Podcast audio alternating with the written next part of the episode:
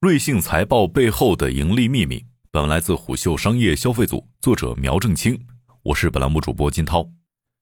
在今年六月之前，我们认为在中国市场的老对手已经不多了。六月之后，我们看到了一些新对手出现了。在今年十月，一位接近瑞幸核心层的人士向虎嗅表示，二零二二年瑞幸的整体业绩符合公司预期，但二零二二年瑞幸不会回归纳斯达克。他可能在等待一个更好的价格和时机。十一月二十二号，瑞幸公布二零二二年第三季度财报，季度内瑞幸总收入为三十八点九四亿元，同比增长百分之六十五点七。美国会计准则下，营业利润为五点八五亿元，同比增长百分之八十八点三。在过去一个季度乃至整个二零二二年，瑞幸内部在狠抓运营效率，在三季度这一动作颇见成效。季度内，瑞幸的营业利润率达到百分之十五。这是瑞幸创立以来该数据第一次实现双位数。隐藏在财报背后是中国咖啡市场一哥之争的新局面。截至三季度末，瑞幸门店总数达到七千八百四十六家，月均交易客户数达到两千五百一十万。同期，星巴克门店总数达到六千零二十一家，星享俱乐部活跃会员数一千七百余万。然而，相比于二季度，瑞幸三季度自营门店门店层面利润率环比下降百分之一点四至百分之二十九点二，同比增长幅度从上一季度的百分之七点五下降至本季度的百分之四。与此同时，瑞幸的收入同比增速也呈现环比下降的趋势，从上一季度的百分之七十二点四下降至本季度的百分之六十五点七。疫情是瑞幸的压力点之一。瑞幸提供的数据显示，在二零二二年七月到八月，平均每天处于暂时关店状态的门店数约为一百零八家；而在十一月，瑞幸最新的统计显示，平均每天处于暂时关店状态的门店约为五百家。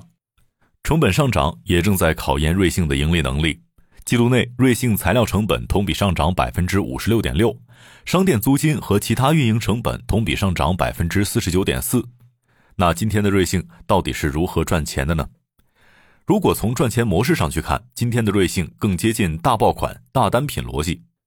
一位接近瑞幸核心层的人士告诉虎嗅，瑞幸生椰拿铁一个大爆款的收入，大约相当于瑞幸销量 TOP 二十当中其余十九个单品的收入总和。今年我们又多了一个生酪拿铁，它几乎和生椰拿铁的体量差不多，等于我们手里有两个大爆款。在瑞幸内部有三个研发组，其中有两个组处于赛马状态，他们负责不断的研发新品，并通过内部赛马机制选出最终推向市场的新品。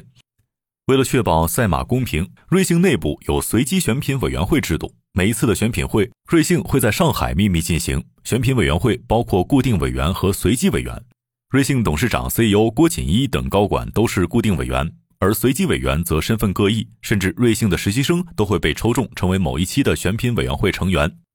所有产品均是盲测，然后由选品委员会匿名投票，得票最高的产品会被匹配更高的评级。在瑞幸内部，产品评级一般分为 S、A、B 等序列，但在这些之上还有隐藏的 S 加。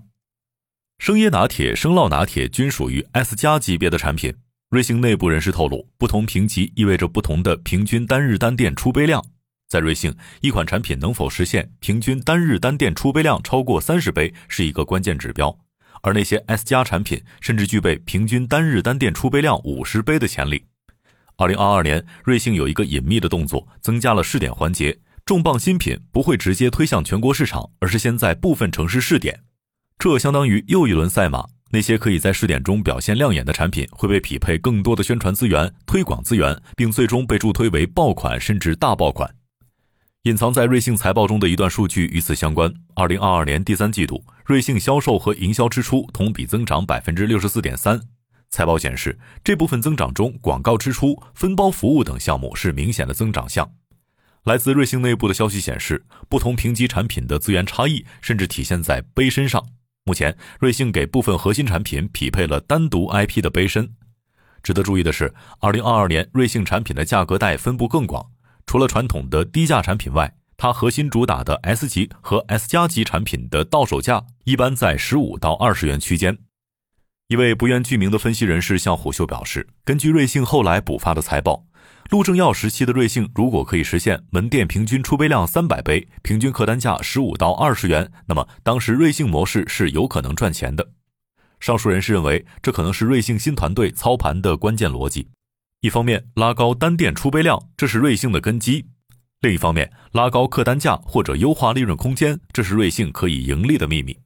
一个很多人并不知道的细节是，今天的瑞幸也是一家基于 OKR 方法进行管理的公司。瑞幸各个部门均有详细的 OKR。在郭锦一带领新团队坐稳瑞幸之后，力推 OKR 模式是郭锦一团队的关键举措。这被视为瑞幸追求精细化管理、渴望成为一家现代公司的手段。一位瑞幸内部人士透露，在陆正耀时代，瑞幸比较像是一家人质公司。老陆有了思路，大家乖乖去做，很少有人会去质疑老陆。也就是说，老陆个人决定了瑞幸的上限，这并不是一家现代公司该有的特质。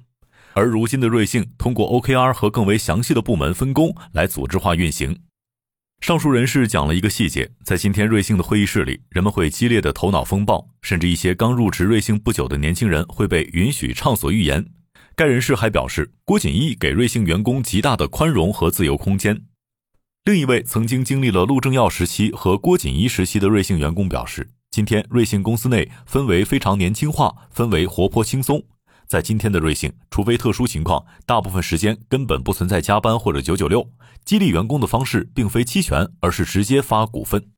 新的氛围和激励模式也正在重塑瑞幸的赚钱逻辑。由于瑞幸内部大部分激励直接与产品挂钩，部门 OKR 的设定也直接和产品表现绑定。这导致瑞幸变成了一台爆款机器，储备量、销量、毛利率、货损率等等数据成为各个部门的命根。一位瑞幸总监级员工向虎嗅表示，今年瑞幸年轻人被启用的路径较为清晰，公司内大部分总监都是九零后，项目执行的核心骨干多以九五年前后出生的人为主。瑞幸给的薪水在整个咖啡茶饮圈算是高水平。这里的人际并不复杂，你能够做出爆款、做出好东西就能升迁，与你的资历、年龄没有关系，不存在所谓的旧部余党。这可能是今天瑞幸狼性基因的根源，赏罚分明。据瑞幸内部的人透露，在开会和内部聊天时，他们经常会提起星巴克，但并不把星巴克视为瑞幸眼下最关键的对手，而是蜜雪冰城的幸运咖。二零二二年下半年，蜜雪冰城的幸运咖几乎和瑞幸贴身肉搏。在一些下沉市场，凡是有瑞幸加盟的地方，两周之内就会出现一家幸运咖。一位在地方市场负责瑞幸推广招商工作的人士告诉虎嗅，这种贴身肉搏是瑞幸创立以来从未遇到过的，很凶很猛。他背后的蜜雪冰城也相当有实力，他耗得起，可以跟我们打持久战。在二零二二年一月扩大加盟力度之后，加盟店已经成为瑞幸增长的关键武器。财报数据显示，第三季度瑞幸联营门店数为两千四百七十三家，占瑞幸总门店数比上升为百分之三十一点五。加盟店还是瑞幸收入增长的关键引擎。季度内，瑞幸联营门店收入达到八点九九亿元，同比增长百分之一百一十六点一，增速远远高于瑞幸自营门店。财报数据显示，瑞幸自营门店同店销售额同比增速从二零二一年三月的百分之九十四点五下降至二零二二年三季度的百分之十九点四。从加盟店开店速度上看，可以感受幸运咖和瑞幸的角力。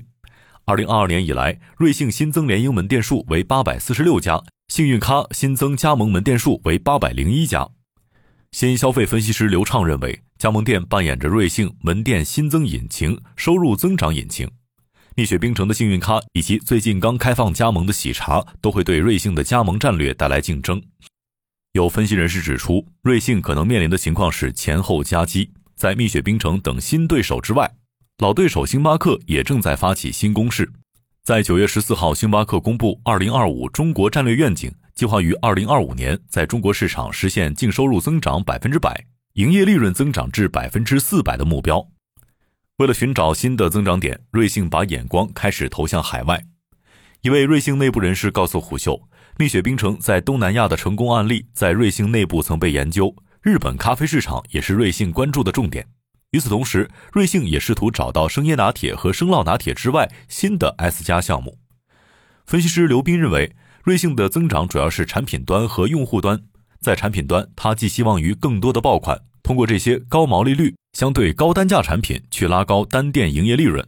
在用户端，它通过下沉出海去扩大覆盖率，最终以高利润门店的模式去冲击二次上市。如果说第一次上市，瑞幸讲了一个关于扩张速度的故事，第二次瑞幸想讲一个关于利润的故事。星巴克在全球有三万五千七百一十一家门店，在基本盘北美和第二大市场中国，总共有两万一千八百九十九家门店，这相当于瑞幸的三倍。如果单纯看中国市场，瑞幸的市场占有率依然有较大的提高空间。刘斌认为，今天在中国咖啡圈咖啡奶茶化的趋势下，瑞幸和喜茶、奈雪其实已经正面开战，而大家的核心价格带其实都在十五元左右。核心市场又主要以一二线城市为主，咖啡茶饮竞争越发激烈，瑞幸尚未到通吃的阶段。或许十二月开始，瑞幸和星巴克、蜜雪冰城、喜茶们的战况会愈发激烈了。商业洞听是虎嗅推出的一档音频节目，精选虎嗅耐听的文章，分享有洞见的商业故事。我们下期见。